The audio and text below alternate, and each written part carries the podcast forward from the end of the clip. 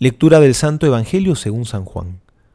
En aquel tiempo Jesús estaba en Galilea y no podía andar por Judea, porque los judíos buscaban matarle. Se acercaba la fiesta judía de las tiendas. Después que sus hermanos subieron a la fiesta, entonces él también subió, no manifiestamente, sino de incógnito. Mediada ya la fiesta, subió Jesús al templo y se puso a enseñar. Decían algunos de los de Jerusalén, ¿no es a ese a quien quieren matar? Mirad cómo habla con toda libertad y no le dicen nada. ¿Habrán reconocido de veras las autoridades que éste es el Cristo? Pero éste sabemos de dónde es, mientras que cuando venga el Cristo, nadie sabrá de dónde es. Gritó pues Jesús, enseñando en el templo y diciendo, Me conocéis a mí y sabéis de dónde soy, pero yo no he venido por mi cuenta, sino que me envió el que es veraz.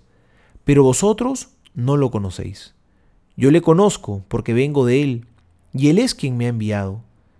Querían pues detenerle, pero nadie le echó mano, porque todavía no había llegado su hora.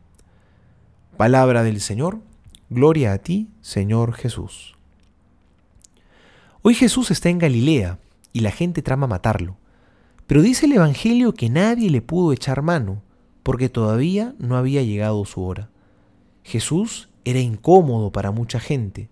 Sin embargo, no se deja vencer por el miedo y sale a hablar públicamente en el templo. Quizá los que queremos seguir a Jesús podemos experimentar una situación parecida. Porque seguir al Señor en serio es un llamado a hacer signos de contradicción, es causar incomodidad en el mundo, es ir en contra de la corriente. Definitivamente, seguir al Señor no nos va a hacer populares, más bien todo lo contrario vamos a encontrar oposición, vamos a causar incomodidad. Y esto es así no porque nosotros seamos unos conflictivos o unos pleitistas, sino porque estamos llamados a traer a Cristo a este mundo, a vivir la caridad, a ser luz en medio de la oscuridad. Pero en un mundo que vive en las tinieblas, prender una luz incomoda, molesta, irrita los ojos. Vayamos con valentía junto a Cristo, hagamos lío, como nos ha dicho el Papa Francisco.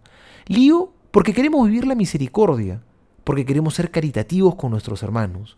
Lío porque queremos amar a Dios sobre todas las cosas, en medio de un mundo que se ha olvidado del Señor.